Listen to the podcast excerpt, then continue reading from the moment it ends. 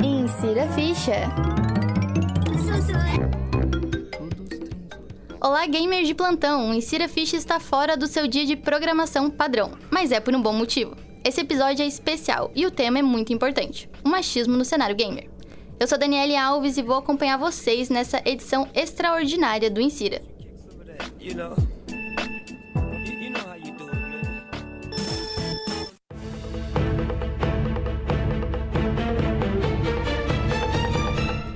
Esse episódio é dividido em duas partes, então fica ligado para não perder nada. Na primeira parte, vamos conversar com a incrível Babi Micheleto, primeira narradora do país, eleita melhor caster em 2022 pela eSports Brasil, foi pro player e ainda vamos descobrir muito mais sobre a sua carreira e vida durante a nossa entrevista. Bem-vinda, Babi, é um prazer te receber aqui. Obrigada, Dani. Salve, salve, pessoal de casa. É uma honra estar fazendo parte desse programa. Estou muito ansiosa para o nosso bate-papo. A honra é nossa de te receber aqui com a gente. E também presente na mesa, nossa integrante Nando Honório. Oi, gente, tudo bem? Então vamos começar bem pelo começo da história, né? A sua infância, quando que você começou esse interesse pelos jogos? Já tinha desde criança? Dani, na verdade, eu não lembro de uma fase da minha vida que eu não vivenciei, assim, o mundo dos games, né? Desde pequena, eu lembro da gente reunir a galera, a criançada toda na garagem de casa, aquelas TV de tubão ainda, e jogando o famoso Super Nintendo, zerando um Mario, um ligeirinho, né? Então, não consigo lembrar de outra fase exatamente que, que não tenha vivenciado essa etapa maravilhosa, né? Que a gente vive hoje no auge, né? Dos games. Já nasceu com o controle na mão. Com certeza, né? Com o cabo desconectado, como todo irmão faz, mas estava sempre ali presente para aprender, para absorver um pouquinho. E quando que esse, esse gosto já da infância se tornou um interesse de ser profissional, já que você se formou primeiro em educação física, né? Exato, é. eu trabalhava como personal trainer quando eu engravidei e decidi ficar mais próximo ao, ao, meu filho, né? E como eu já jogava há muito tempo, eu jogo CS há mais de 15 anos praticamente, eu decidi talvez, né, arriscar uma carreira que eu pudesse ficar mais próxima do meu filho em casa, né? Aproveitar mais ele. Então, tentei ser pro player, não deu certo. Jogava muito mal. Dani era muito horrível mesmo. Mas como eu mencionei, eu tava muito tempo já inserida nesse jogo, então eu não quis abandonar totalmente. Foi quando eu decidi que eu queria somar de alguma outra maneira, né? E uhum. então surgiu a oportunidade assistindo uma transmissão de, de virar narradora, né? Eu pensei, pô, eu, eu não posso jogar porque eu sou péssima, mas eu posso talvez levar a emoção pro pessoal de casa ainda de uma outra maneira maneira, né? Através da voz. E daí eu decidi me dedicar totalmente a isso, foi totalmente do zero, porque não tinha feito nenhuma faculdade de comunicação, nenhum rádio TV, nenhum um curso, né, para voz, de locução, uhum. enfim. É, foi só mesmo na, na pura cara de pau, para falar a verdade, e acabou que deu muito certo. Mas assim, uma curiosidade, na época, é, isso foi em que ano mais ou menos? Eu fiz minha primeira transmissão oficial no final de 2018. Uhum. E, e, quem que você se inspirava, assim, quando você assistia, que você olhou e pensou, putz, vou tentar essa mesma carreira? É, nesse, nessa época que eu decidi parar de jogar, eu assisti uma transmissão, eu não lembro quem era que estava narrando, mas eu lembro que o cara conseguiu me prender muito assim na partida e era um jogo que não era tão importante, não era um mundial, não uhum. era um uhum. Brasil versus, sei lá, é, Estados Unidos, era só um jogo amador.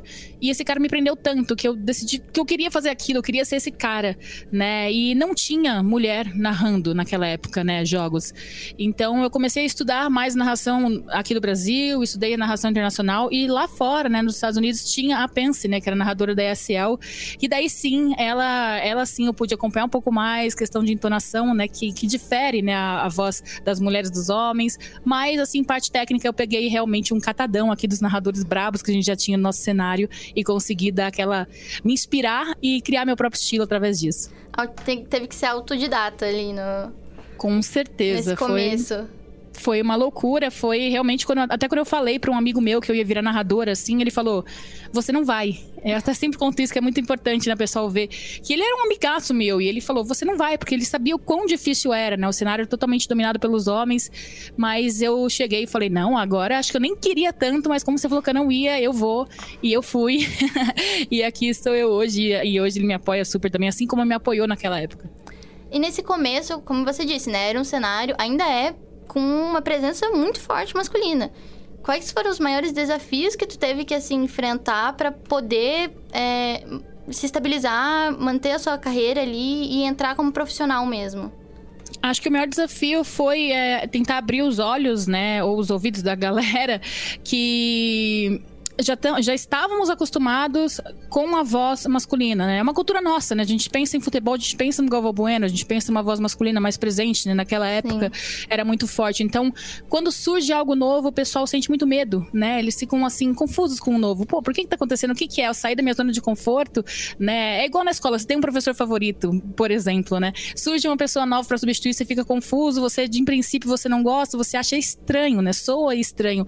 Então, acho que a, a pior dificuldade que eu tive foi realmente entrar na mente da galera para falar que, pô, é, existe o que vocês estão acostumados, mas o novo também pode ser legal, o novo também pode ser bacana, a voz feminina também pode soar muito bem, pode trazer uma emoção que vocês também já, já, já tiveram, né?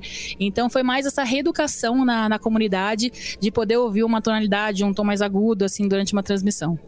É, é até um debate que a gente vai trazer aqui para a segunda parte, né? Que quando aparece a voz feminina, automaticamente relacionam como se a narração fosse ruim só porque Sim. é uma voz diferente do que foram acostumados. É até engraçado você falar isso, porque eu lembro que no começo da minha transmissão, chegou uma pessoa no chat, eu, eu tinha aberto a transmissão fazia que, uns cinco minutos, e a pessoa entrou e falou, nossa, que narração ruim, tipo, cinco minutos, eu nem tinha uhum. começado praticamente a narrar. Daí eu cheguei, como eu tava no começo, né, eu sempre gostei de pedir feedback pra galera, então eu anotei o nome daquela pessoa, fui lá, é, eu chamei na DM do Twitter e falei, oi, eu vi que você tava na minha transmissão hoje, é, você não curtiu alguma coisa, eu quero entender o que que foi, quero saber o seu feedback pra eu tentar evoluir mais, né. E essa pessoa falou exatamente o seguinte: ela falou: Ah, eu não gostei porque a sua voz não é igual do, do Bida. O Bida, que é um narrador hoje, meu parceiro de trabalho, um grande beijo. E daí eu fiquei, tipo, com um monte de interrogação na cabeça. Eu falei, ué, né? É isso, não vou poder te ajudar, né? Não tem como eu melhorar a voz, assim, a, a chegar a voz do Bida, porque eu não sou o Bida, eu sou a Babi, né? Uhum. Não, não teria como. É, Se tem algum feedback ainda construtivo, mais que eu possa mudar, ele, não, não, só não gostei realmente daqui, sua voz não é a voz igual do Bida. Então, isso, gente, isso já provou bastante que o pessoal tava acostumado com o tipo de voz, né? Então teve que quebrar esse Sim. meio, esse paradigma. E, e nenhuma questão de melhorar, né? Mas querem que engrosse para ser uma voz masculina, que não existe, não, não tem como. Exatamente, não tem como mudar o tom de voz. E oh, você também, como você disse, você é mãe, né? E como mãe, você sentiu um preconceito nesse. Por ser, além de ser mulher, ser mãe, você sentiu um preconceito né, na área? É, atualmente tive meu segundo bebê, né? Ele tem três uhum. meses agora, sou mãe de dois. E eu comecei a narrar quando meu filho já tinha quatro meses, né? O primeiro, o Kaique. E não senti nenhum preconceito, foi bem tranquila a aceitação. Até tava comentando outro dia, numa outra entrevista, outra entrevista que eu dei, que o pessoal no mundo dos esportes parece que eles são mais abertos a, a receber mães, né? Uhum. Receber mulheres grávidas e tal. Tanto que eu fui fazer a narração do meu primeiro mundial em Dubai, né? No, no comecinho da minha carreira, e meu filho tinha menos de um ano. Então eu fiquei lá uma, um, uma semana em Dubai fazendo a narração, o pessoal sabia disso, deu todo o suporte possível, sabe? Questão de comunicação com ele, saber se estava tudo bem. Foi muito bem, bem tranquilo, assim, essa parte de maternidade em relação aos esportes, à narratividade. Ah, que bom. E a gente tem uma pergunta aqui que a Ju Carvalho mandou pelo nosso Instagram, que qual foi o momento em que você percebeu... Ah, essa pergunta a gente já, já respondeu, né? Que qual foi o momento que percebeu que queria entrar na carreira dos esportes. Mas tem outra pergunta aqui que eu acho que é bem interessante sobre como que foi a sua transição do CS pro LoL, quando você era pro player. Sair do FPS pro, pro MOBA foi um desafio? Foi mais um. Bati o pé ali, na verdade, né? Que eu jogava o CS 1.6 e quando ele foi pro CSGO, eu. É que nem eu falei, a gente é acostumado com uma coisa e quando muda a gente fica, putz, que coisa ruim, né? E quando foi pro CSGO, eu não, não tive essa afinidade com o jogo. Eu falei, meu, não vou jogar isso nem a pau, eu vou jogar LOL, né? E fui jogar LOL só mais com um protesto ali, mas no final não teve muito muito o que fazer. Meus amigos foram todos pro CSGO, eu tive que ir também. Enquanto ao LOL, é, eu me descobri no LoL, gostei muito, fiquei um bom tempo jogando League of Legends, tive meus times também, participei em campeonatos em LAN, é, gostei desse tipo de jogo. Eu acho que assim, quando você é gamer, você é gamer, né? Você gosta de explorar diversos modos de jogo, é, uhum. é, Battle Royale, MOBA, FPS, enfim. Foi, foi tranquilo, foi divertido, porém muito mais complicado do que o CS, que é tranquilo, você a cada round vai lá, tem uma oportunidade nova, né? Você tem que criar a sua estrutura durante toda uma partida, envolve bem mais a sua equipe, depende muito mais de você, enfim, é bem mais complexo assim, ao meu ver. E como pro player nos dois jogos, você sentiu diferença de aceitação por ser mulher? Porque, assim, eu já joguei LOL muito pouco. E eu, eu tive um certo medo de ter nomes femininos no, ali no, no meu usuário. Você sentiu essa diferença? Ah, acho que naquela época, principalmente, né, era bem mais estranho ter mulher jogando, né? Então, você sempre passava por alguma piadinha, ou se você fizesse uma jogada ruim, era sempre para você ir lavar a louça, enfim, né? E questão também de campeonatos, né? Eu tive um time de CS por muito tempo que a gente treinava o ano inteiro e só tinha o investimento de um campeonato por ano. Então o resto do, do tempo a gente passava treinando para jogar somente um campeonato que muitas vezes, sei lá, a gente jogava, participava, perdia de primeira, não jogava mais. Só ia poder competir no ano que vem. E, tipo, era um negócio muito absurdo, assim, essa falta de investimento que tinha, né? E em comparação a hoje, que a gente teve diversas oportunidades, diversos campeonatos, investimentos também que estão trazendo para o público feminino. Uhum. E falando da sua participação no Looking Forecaster, o João Pedro Grolli mandou sua participação, sua participação no reality rendeu frutos no futuro para sua carreira? Foi bem, é bem interessante essa pergunta, porque quando surgiu a oportunidade de me inscrever né, no Looking for a Caster, é, era um jogo que eu não fazia, era Rainbow Six, eu nunca tinha narrado, nunca tinha jogado. E surgiu essa oportunidade de o pessoal se inscrever e muito do meu público chegou e me marcou, né? Falou, Babi, se inscreve, se inscreve, se inscreve. E eu, caraca, gente, eu nem faço parte desse jogo, né? Mas daí o meu próprio próprio padrinho de narratividade chegou e falou: Babi, se inscreve. Quando eu me inscrevi, uhum. eu participei. É, eu achei que somou bastante, porque juntou uma outra comunidade também para conhecer o meu trabalho. Então, com certeza, a, a, me ajudou muito em questão de visibilidade, né? Tá ali, ter uma voz a mais para continuar na minha carreira. E como que foi receber o prêmio de melhor caster em 2022? Você esperava? Como que você reagiu a isso? Nossa, Dani, sinceramente eu nem esperava. eu, eu não ia pro evento, porque eu tava fazendo um campeonato mundial, né, é, universitário pela Red Bull, e era no mesmo dia, né? Daí eu tava cansadaça, acabou o jogo e tal, mas aí o pessoal me insistiu muito pra eu ir, né? Meus amigos falaram, meu, vai, vai ser mó legal e tudo mais. E foi uma correria, eu só sei que eu saí do Pacaembu, que foi o evento da Red Bull, correndo pro hotel, me troquei, tava com a mesma maquiagem já toda destruída, acabada, coloquei um vestido. Falei, meu Deus, chegamos. Cheguei, tinha começado a cerimônia, e daí quando falou ali, Babi Michele Micheleto, ela até mencionou errado meu sobrenome, né? Que é Micheleto. É, mas ela falou, Babi Micheleto, demorou pra cair a ficha. Eu olhei pro meu noivo e falei, quê? Dele, ah, meu, claro que eu já sabia, não sei o que, óbvio, né? Meu noivo meio suspeito. Mas foi um negócio muito legal, porque eu sempre sonhei em ter pessoas falando meu nome, sabe? Como você é um, como um jogador de futebol, o pessoal vai lá e tá Neymar, uhum. Neymar, Neymar. E, e aqueles e, como é que rola? O auditório todo tava falando meu nome, tava Babi, Babi, e eu tava porra, eu tava muito emocionada. Então, foi um negócio assim que me pegou de surpresa, mas foi uma surpresa assim que eu tenho certeza, olhando hoje, eu mereci muito, porque eu narrei três mundiais no, em 2022, então eu fui a única caster, né, narradora que narrou é, três mundiais no, no Valorant em um ano só. E qual, qual momento seu como caster mais te marcou? Assim, qual narração mais te marcou? Ou, não sei, encontro com algum fã? Olha, eu acho que foi foi a minha primeira narração ali pela pela ESL, eu, eu tava no começo da minha carreira, não tinha nem seis meses de narração, consegui fazer uma transmissão pela ESL com o Guizão, né? Que na época o Guizão comentava também CS. E foi a primeira vez que eu fiz pra um público gigantesco. Eu lembro que foi tipo, eu tava acostumada a fazer na minha live pra tipo 10, 15 pessoas na época. E logo que eu abri, tinha tipo 10 mil pessoas me ouvindo ali. Então, tipo, foi um choque gigantesco na minha carreira. E isso foi um momento muito bom. E outro momento bom que eu quero mencionar aqui, Dani, é quando eu fui chamada pelo Brecht para fazer parte da da Gaules TV, que uhum. era um momento assim que um dia anterior eu tinha pedido muito a Deus para me dar um caminho, né? Se eu continuava, era começo de pandemia, né? Se eu continuava na narração ou se eu voltava a ser personal, porque eu precisava, obviamente, né, colocar uma grana ali na minha casa. E no dia seguinte o Brecht mandou mensagem falando, perguntando se eu tinha um contrato, eu falei que não, e ele falou: "Então agora você tem" e me apresentou todo o projeto maravilhoso da Gaules TV, que com certeza se não fosse isso, se não fosse essa mensagem do, Bre do Brecht, eu não estaria aqui hoje, eu teria estaria provavelmente trabalhando como personal ainda. E quais dicas você tem para as meninas, para as mulheres que querem entrar nessa área, querem ser profissionais e você sabe quais os desafios que elas vão enfrentar? Quais dicas você diria? Se joga, se joga, sabe? tipo, a era do medo acabou, mulherada. A era do medo acabou, a gente tá dominando cada vez mais. Eu acho que é muito importante você se apegar também em mulheres que já, já conseguiram conquistar um determinado uhum. posicionamento, sabe?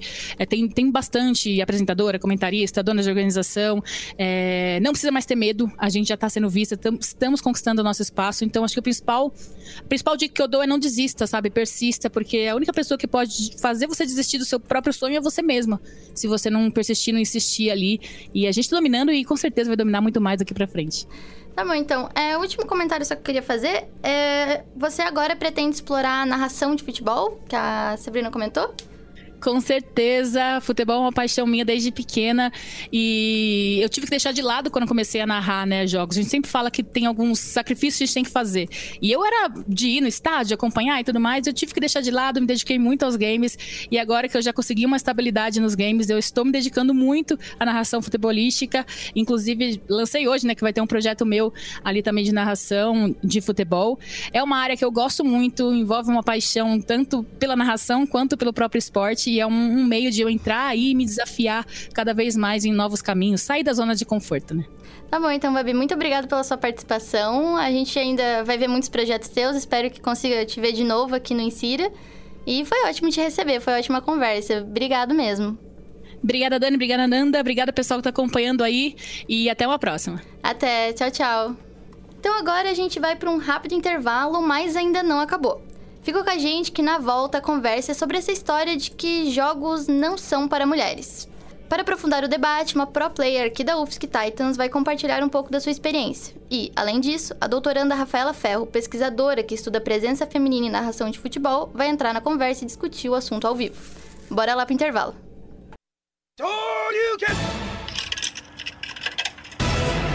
Insira a ficha. Filha, a janta tá na mesa. Vem comer. Quandissa, Panorcem. Quê? Para de besteira, guria. Larga esse computador e vem comer. Ô filha, você tá passando bem?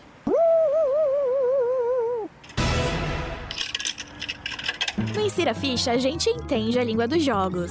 Lançamentos, discussões, análises, notícias fresquinhas e tudo mais diretamente do universo gamer para você na rádio.ufsc.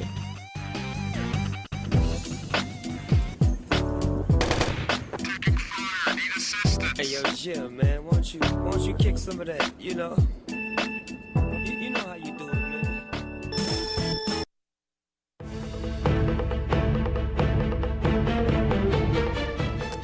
E já estamos de volta. Para quem chegou agora, essa é a segunda parte do episódio especial, onde convidamos diversos profissionais da área gamer, principalmente do cenário dos esportes, integrantes do Insira, para discutir o machismo na área e o conceito retrógrado de que, de que jogos não são para mulheres. Desculpa. Esse conceito, na verdade, está em diversos espaços considerados masculinos, e até hoje se mantém predominantemente masculinos, como os esportes e os e-sports. Para as mulheres é destinado ao lar, à cozinha, enfim, vocês já conhecem esse papo antiquado e, infelizmente, mais presente do que gostaríamos. Não só a Babi, que esteve aqui presente, mostra que isso não existe, esse negócio de coisa de mulher, mas também trouxemos um time de peso para debater o assunto. Presentes aqui estão Rafaela Ferro, doutoranda de jornalismo da UFSC e pesquisadora, focada na presença feminina nos esportes, principalmente de narradores e jornalistas. Fala oi para os gamers de plantão, Rafa. Olá pessoal, tudo bom?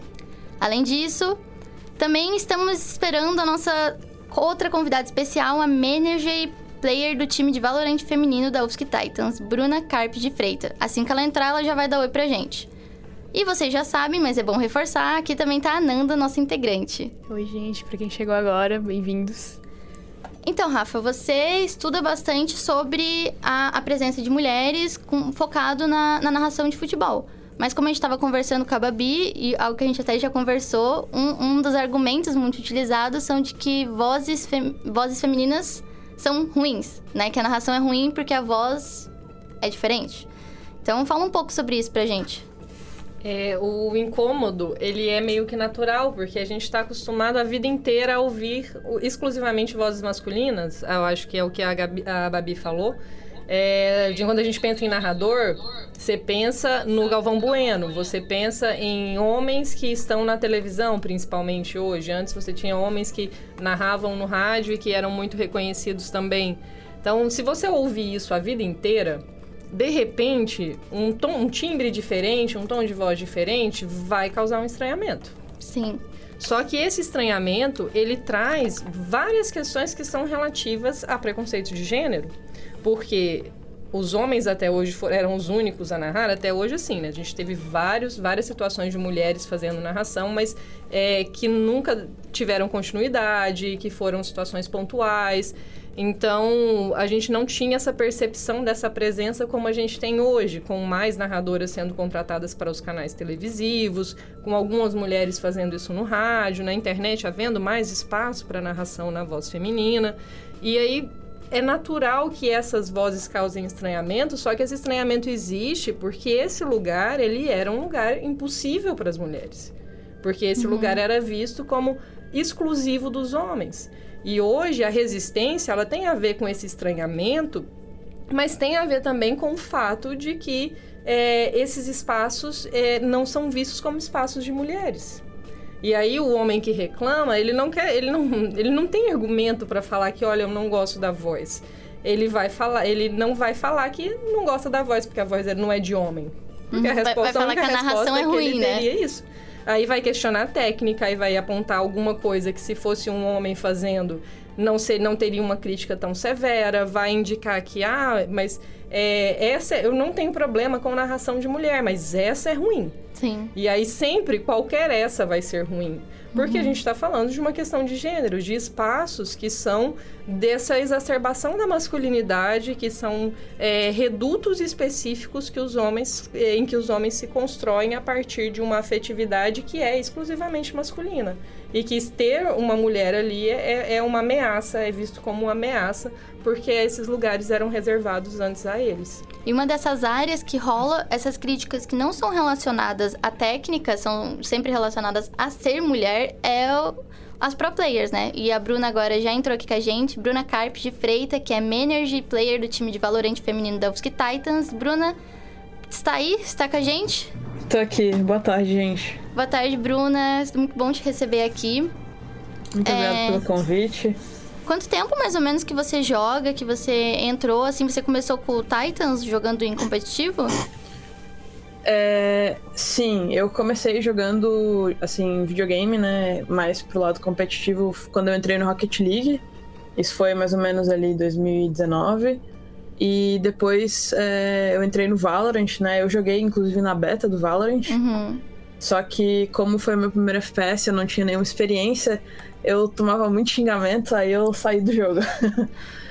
aí depois de um tempo eu voltei, é, mais ou menos foi ali 2021 por ali, eu comecei a, a jogar mais frequentemente.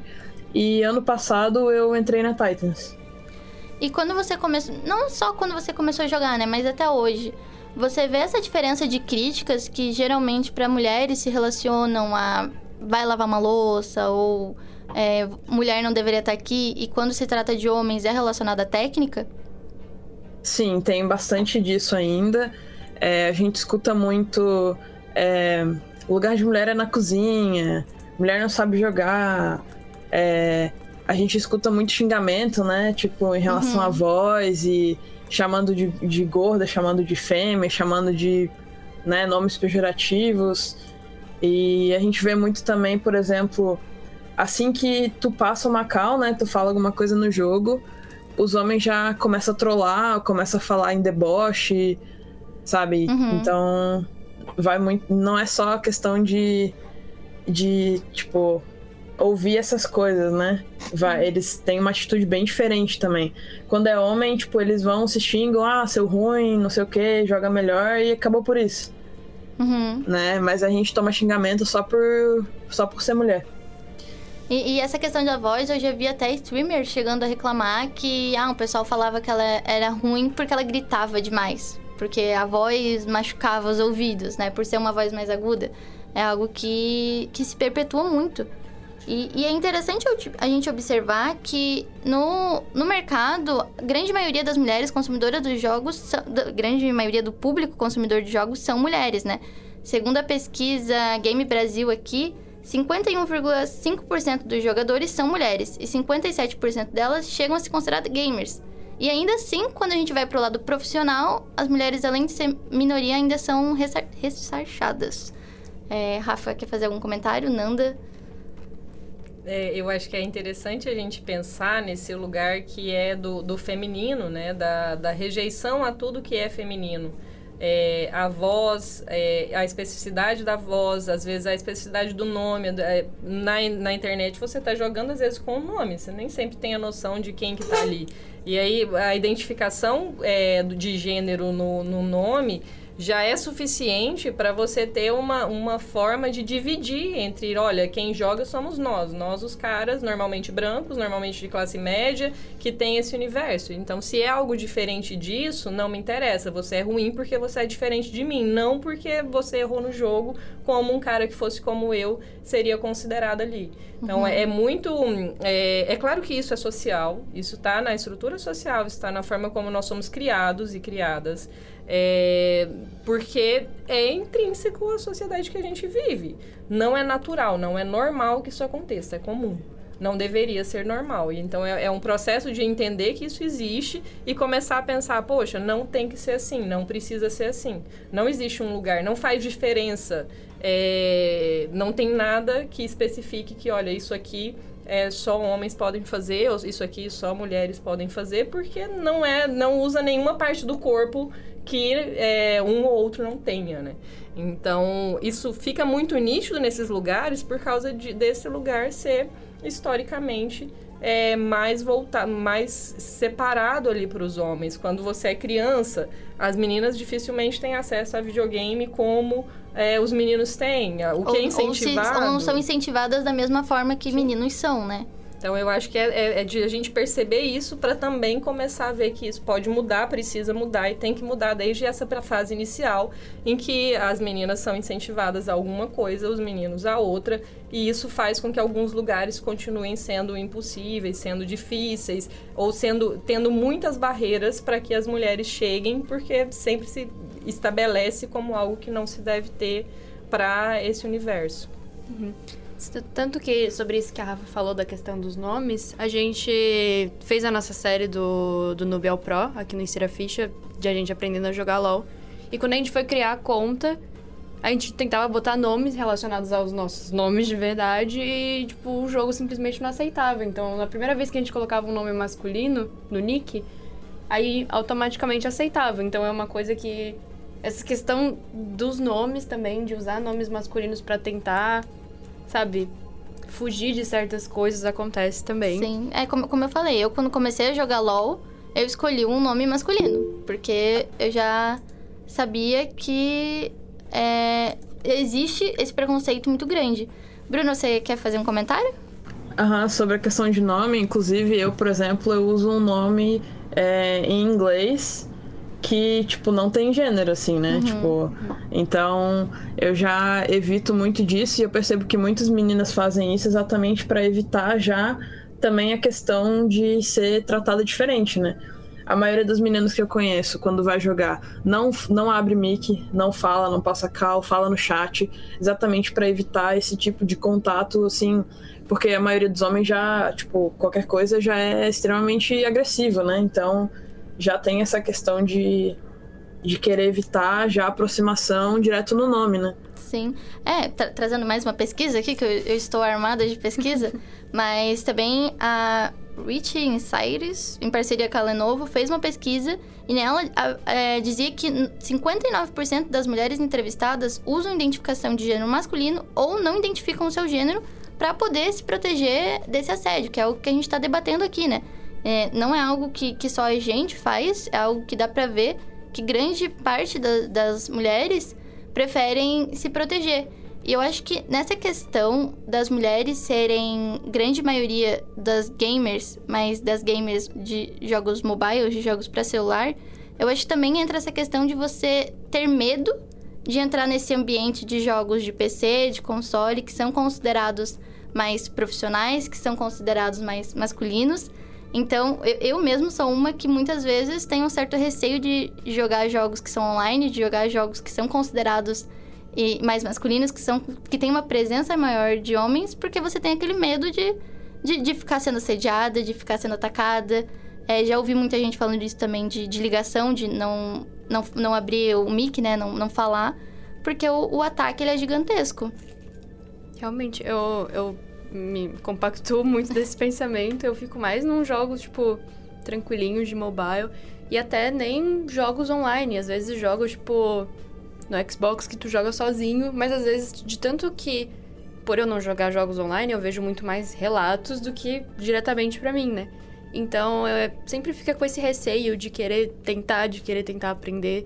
E até, tipo, ah, sei lá, jogos de ação, que não, tipo, são considerados ainda muito. Muita gente considera isso só pra homens. E aí. A gente sempre fica com esse receio, fica com esse pé atrás de tentar aprender. Fica tipo, ah, será que eu vou conseguir? Porque isso fica mexendo com a gente, né? É um negócio que fica dentro da nossa cabeça pra tentar aprender uma coisa nova. E existem várias implicações disso, assim. Se a gente for pensar, você tem um comprometimento de ter que abrir mão da própria identidade, o que pode, às vezes, você fala, ah, mas eu né, só vou jogar aqui, não vai, não vai fazer, mas você está abrindo mão de algo, de algo que te representa, de algo que é, que é o que, que é o que você é. E você está num lugar, num espaço que às vezes é de diversão, deveria ser de diversão, e você tem que abrir mão de um pouco disso que você é para pertencer a ele, para estar nele. Mas para além disso, como é que você vai melhorar se você não pode errar? Sim. Então, se você está nesse ambiente em que você nunca pode errar, em que o seu erro ele é maximizado e o que você acerta não, não tem a mesma é, a mesma credibilidade, ele não vai ter o mesmo respaldo do que outra pessoa, é, você está sempre com medo, você não vai se arriscar a fazer coisas diferentes, e aí depois vão falar, poxa, mas é porque as mulheres não querem, ou porque as mulheres não jogam tão bem. Mas se, pega uma pessoa, independente de, de sexo, gênero, que desde a infância joga diariamente. E ela experimenta várias formas desse jogar, tanto sozinha, quanto no coletivo, quanto é, online.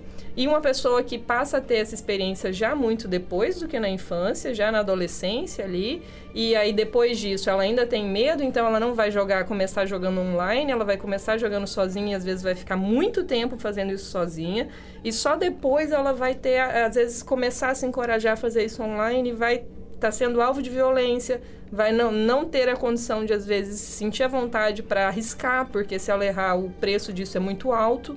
E aí, como esperar que essas duas pessoas tenham a mesma, as mesmas condições de jogo? Como esperar que eh, elas tenham a, a mesma possibilidade de melhorar um talento ou de desenvolver um talento se elas não têm as mesmas condições de acesso? E a gente nem está falando numa questão de acesso de classe, que também é muito diferente, o que vai inviabilizar para outros grupos que, que para pensar essa mulher nu- numa, numa questão interseccional, não só mulher como se fosse um tipo de, de indivíduo só que tem as mesmas dificuldades. Você acrescenta aí vários outro, várias outras dificuldades se a gente for pensar numa questão interseccional. Sim, mulheres trans, mulheres negras é, já relatam é, é, ataques que vão além do seu gênero, né? Que já começam a atacar N motivos. E a Bruna, que joga mais profissional que a gente, né? Que joga bem mais que a gente, provavelmente consegue falar muito mais sobre isso, mas também vejo muitos relatos sobre é, jogadoras que ficam tensas quando vão jogar. Que aquele deveria ser seu momento de lazer, que aquilo é, é- você compete, você treina com aquilo, deveria ser algo para se divertir, para treinar, e, e se torna um momento tenso, porque você fica com medo de, de qualquer momento receber um ataque ali. Sim, é, principalmente quando a gente vai jogar ranqueada, né, competitivo ali, é, a gente costuma sempre jogar com uma amiga. Raramente tu vai puxar fila sozinha, assim, né? Tu vai jogar uma ranked sozinha, porque a chance de tu cair com alguém tóxico é maior ainda. Então, por exemplo, eu, quando eu vou jogar, geralmente eu jogo com as meninas do time, porque daí a gente tem a garantia de que não vai sofrer esse, esse assédio todo, né? Mas eu vejo muito, por exemplo, eu tenho uma amiga que é trans, né? E ela sofre muito, assim, com, com essa questão, até no, no Hub Inclusivo, né? Que é, um, é uma plataforma que foi criada para meninas que jogam Valorant. É, e ela sofre disso também dentro do, de um espaço que é considerado inclusivo, né? De questão de, por exemplo, passar uma cal e ser ignorada, sabe? Então isso acontece em vários, em vários ambientes, né? E falando um pouco aqui sobre representatividade, porque é, é um tópico muito importante, né? Como a Babi falou, quando ela começou, ela não via narradoras, ela foi a primeira. E é muito importante pra gente poder começar a jogar, pra gente ter vontade de jogar, a gente se vê ali, né, naquele espaço. É, Bruna, você que provavelmente acompanha também mais competitivos do que a gente, você acha que existe essa representatividade? Se tem mulheres ali Você se sente é, representada como alguém que tá iniciando no competitivo? Então, é, na questão de, de narradoras, né? Tem a Babi e tal, tem, tem outras meninas agora que estão chegando também no cenário, que são é, excelentes. E é engraçado a gente assistir, por exemplo, se tu vai assistir uma live, um competitivo que tem mulher narrando, sempre vai ter alguém no chat falando que a narradora é ruim. Nunca é o narrador, é sempre a narradora. É, mas questão assim de dos players em si, é, o cenário misto não tem representatividade feminina. Uhum. Não existe dentro do dentro do cenário brasileiro não existe mulher jogando no, no misto, porque o cenário é, o masculino entre aspas, né, na verdade seria um cenário misto porque é aberto para mulheres também. Só que o que acontece, eu já vi relatos de mulheres que jogam em times de Tier 2, Tier 1, né, que são esses times mais profissionais, que, por exemplo, entrou num time misto e não e foi obrigada a sair porque os parceiros de time não compartilhavam com ela. Não passavam as táticas, não passavam as informações do jogo, né? Então, por isso que o cenário feminino, o cenário inclusivo existe, para a gente poder ter essa representatividade dentro desse jogo. Porque uhum. se for depender do cenário misto, não tem, não existe, né? E o cenário feminino, ele tem sido muito forte dentro do Brasil, né? O, os dois times que são de mais destaque é a Loud e a Liquid.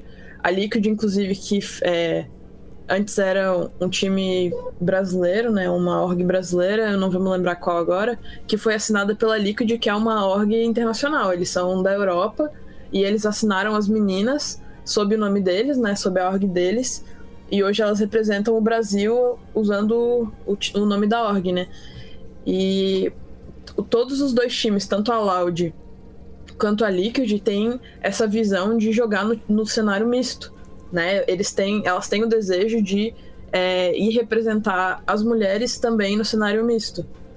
O que é bem interessante, né? Uhum. E são uhum. dois times que se destacam muito, a Liquid principalmente no cenário feminino. Né? Tem um grande destaque, são times muito fortes que com certeza tem como bater de frente com um time masculino. É, uma coisa que eu lembro de ter visto, por exemplo, em relatos de time feminino, é que às vezes elas não conseguem nem jogar screen, que é aquele. Screen é quando você chama. Você pega dois times, né? Que são é, mais ou menos do mesmo nível ali para jogar contra, para você treinar suas táticas e tudo mais. Né? É, um, é um jogo sério, de fato. Sim. É um treino. E elas às vezes não conseguem marcar, por exemplo, treino com time masculino porque eles não consideram elas do mesmo nível. Sabe? Acontece esse tipo de coisa. E aí já entra naquela questão que a gente falou, né? Como que a pessoa vai conseguir se desenvolver? Como que vai conseguir treinar se ela não, não é aceita, se ela é excluída, na verdade, daquele espaço, né? Se não passam estratégia, se não passam os momentos de treino. E daí depois rola aquele ataque de que a pessoa é ruim. Mas ela está sendo excluída, ela está sendo segregada do espaço que ela pertence, que ela é uma, é uma profissional ali, é uma jogadora também, né? Sim. E vou, vou fazer uma conexão aqui com o futebol, já que é a área de especialidade da Rafa.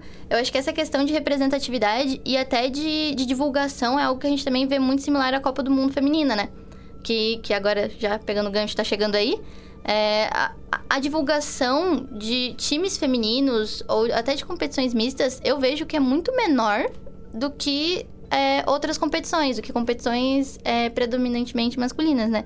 Que é algo similar ao que a gente vê na Copa do Mundo, por exemplo. Sim, a gente tem no, no futebol, é, essa questão do futebol feminino é muito recente, a gente tem que pensar que até 20 há 20 anos, o futebol, 20, 30 anos, o futebol feminino era proibido no país por lei. Então, uhum. Quando você tem é, esse tipo de proibição e depois é, começa a ter uma reinserção das mulheres no futebol, porque quem fazia era escondido e tal, é, você percebe que não se fala sobre aquilo e aí se identifica ao mesmo tempo que não há interesse. Então, ah, né, foi proibido, ninguém fala sobre isso, e aí de repente não há interesse por futebol feminino. É claro que não vai ter. então, é, é começar a, quando se investe nisso, se investe em futebol feminino, se investe na qualidade dos estádios, dos lugares em que elas vão jogar, dos horários, na preparação. Hoje a gente tem vários recordes sendo batidos de público em estádios para jogos de futebol feminino, uhum. tanto no Brasil quanto na, é, internacionalmente. Teve recente é, quebra de recorde na América Latina também.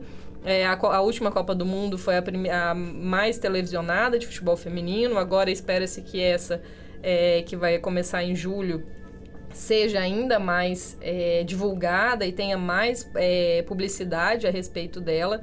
É, e você percebe que não é que não existe interesse, não existia o interesse de quem financia De quem isso, financia, de quem sim, divulga, de quem tem condições. Porque também quem financia isso normalmente são homens. Uhum. Quem organiza os clubes de futebol são homens. Quem faz o, o game, quem pla- é a empresa que vai desenvolver o game, são, é comandada por homens.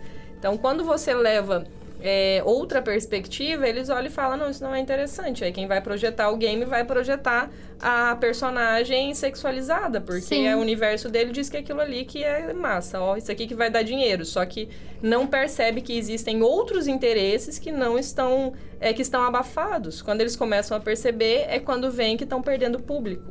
E aí a movimentação, os movimentos sociais, a forma de exigir com que esses espaços também insiram outras figuras, é que faz com que comecem a se abrir portas. Não é simplesmente porque eles resolvem que a partir de agora a gente quer ter mulheres, a partir de agora a gente quer investir em futebol feminino.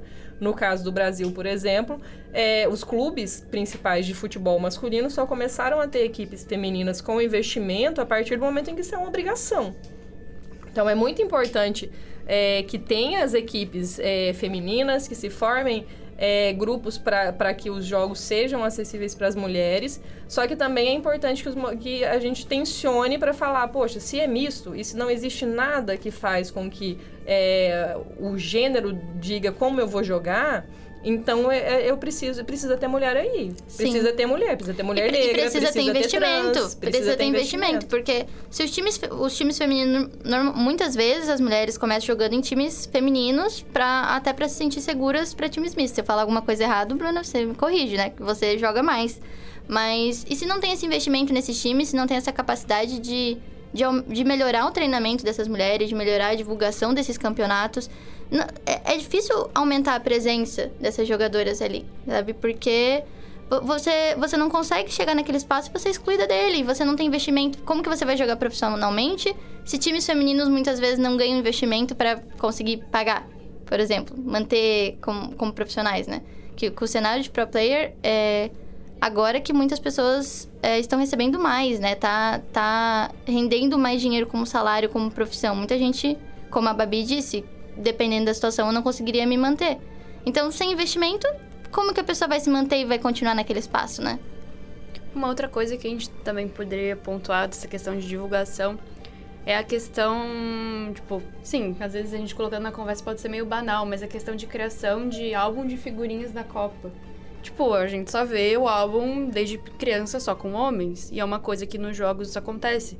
São introduzidos quando a gente era pequeno, ah, o jogo do Mario, é Mortal Kombat para muitas pessoas quando elas são mais jovens. E quando elas são introduzidas a uma coisa desde cedo, acaba que aquilo vira uma uma coisa comum. No, nos jogos do Mortal Kombat, tem várias lutadoras que usam roupas que sexualizam Sim. elas. É, nem, nem só em Mortal, Mortal Kombat, né? É, o papel da mulher nos jogos foi muito tempo definido como aquele espaço hipersexualizado, aquela personagem hipersexualizada que pouquíssimo faz e que geralmente. salva. É, e, e muitas vezes também, é, além de hipersexualizada, são, são voltadas para um público masculino, personagens que ficam gemendo toda vez que você faz qualquer movimento. É, Bruna, quando você começou a jogar, assim, mais ou menos com quantos anos? Eu não sei se tu, tu percebia muito isso, foi algo que veio pra ti depois. Então, é, eu, quando era criança, assim, na verdade, eu não, não era muito ligada no videogame, assim, né? Eu tive pouco contato crescendo. É, tive, eu tive muito mais uma criação, assim, mais largada na rua, né? então eu tive pouco contato, assim, diretamente com essa questão do, dos jogos e essa sexualização. Mas jogando hoje em dia, a gente dá pra perceber muito isso ainda, assim, né?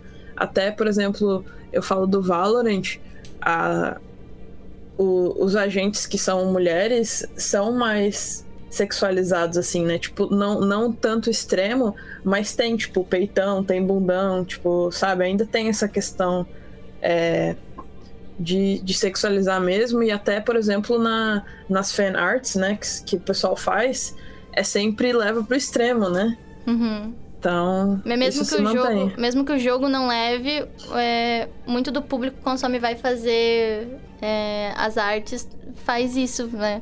Sim.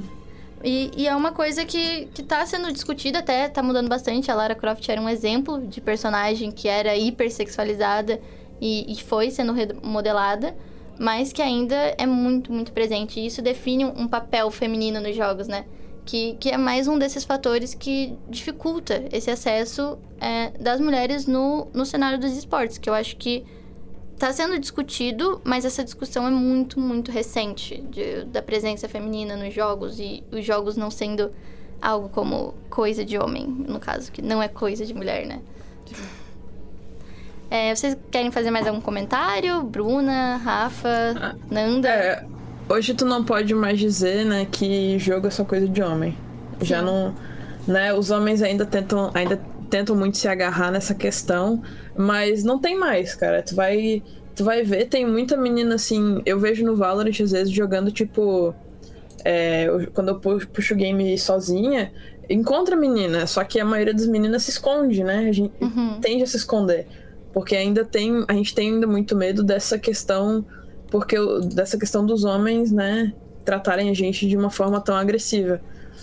Mas não, não tem mais. É, a gente não tem mais que se amedrontar assim, né? E, e tomar realmente posição. Pô, eu sou gamer, eu jogo e eu tenho orgulho disso, né? É, é aquilo que a gente falou, né? A, as mulheres, elas são a grande maioria no mercado gamer, são a, a grande maioria das consumidoras. É, essa predominância não se mantém no PC e no console por muitos motivos que a gente discutiu aqui e muitos outros mas são grandes consumidoras de jogos. Então, existe sim mulheres no mercado, elas estão presentes profissionalmente e casualmente. Então, é, é aquilo, elas só estão escondidas porque, infelizmente, os ataques ainda são muitos, né? É isso. Se vocês vão querer fazer mais algum comentário, a gente vai, podemos encerrar. Não, eu acho só reforçar mesmo a importância de tensionar isso, de, de falar, é, de estar nesses espaços, de ocupar os espaços e de falar, olha, é, não dá mais para ser assim. Porque é, as, as empresas que lidam com isso de forma comercial, elas precisam considerar que elas estão perdendo público e que elas poderiam estar tá fazendo dinheiro, já que é, esse é o foco delas, né? Com outros públicos, focando em outros públicos, é, tendo é, modalidades para outros públicos. Então, é, se a gente para de, de falar sobre isso, se a gente naturaliza que, ah, poxa, vai ser isso mesmo e, e né, a gente vai ter que conviver com essas dificuldades e, e pronto, a gente também não contribui para que isso mude. Então a gente tem que estar tá, uhum. assim falando e reforçando e falar, olha, tem gente que ainda não está aí. A gente está começando a entrar, tem mulheres começando a participar e tendo mais espaço e, né, é, vivendo é, com essa violência toda, mas insistindo em estar ali, e tem gente que ainda nem chega. Então, essas pessoas também têm que estar. Eu acho que insistir nisso e, e reforçar sempre nos espaços que a gente tem que isso é necessário é muito importante para que talvez daqui a algum tempo a gente não precise mais discutir que os jogos são espaço para as mulheres. Uhum. É, porque em 2023 essa já não deveria ser uma discussão, né? Mas se Sim. ainda é que a gente faça, consiga tensionar para que daqui 5, 10 anos ou quantos forem necessários a gente já não tenha, já tenha que pensar em mais em. Eu quero pensar na técnica e na tática, e eu quero pensar em, em consoles, em, em, formatos, e a gente não precise mais discutir que a gente pode estar nesses lugares porque eles são nossos de direitos, como de qualquer outra pessoa. Essa questão também de ter essa rede de apoio, de ver as mulheres cada vez incentivando mais essa troca de. Ah, tô aqui, tô narrando, ou tô aqui, tô streamando, enfim. Incentivando a jogar também. Tem várias pessoas que são streamers que elas abrem para jogar junto com as pessoas que acompanham elas. E quando são mulheres, normalmente várias mulheres querem entrar junto. Então acho que essa questão de fazer essa rede de apoio para cada vez trazer mais gente também é muito importante. E. né? Acho que é isso. Então tá bom, gente. Muito obrigada pela participação, Bruna.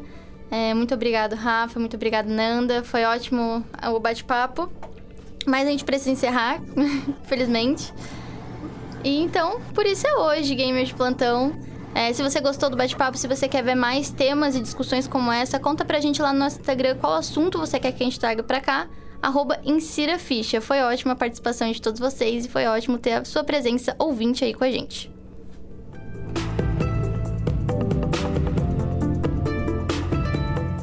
Esse programa é realizado por acadêmicos de jornalismo da Universidade Federal de Santa Catarina. Apresentação e roteiro por Daniele Alves e Nando Honório. Entrevista com Babi Micheleto, mesa redonda com participação de Bruna Carpe de Freita, Nando Honório e Rafaela Ferro, trilha sonora por Luísa Fep e Pedro Guerrazi, arte do episódio por Isadora Miranda, assistência técnica por Peter Lobo. Insira ficha e rádio.ufsc. É rádio... É... Insira ficha e rádio.ufsc. É rádio, é jornalismo, é gaming em ponto.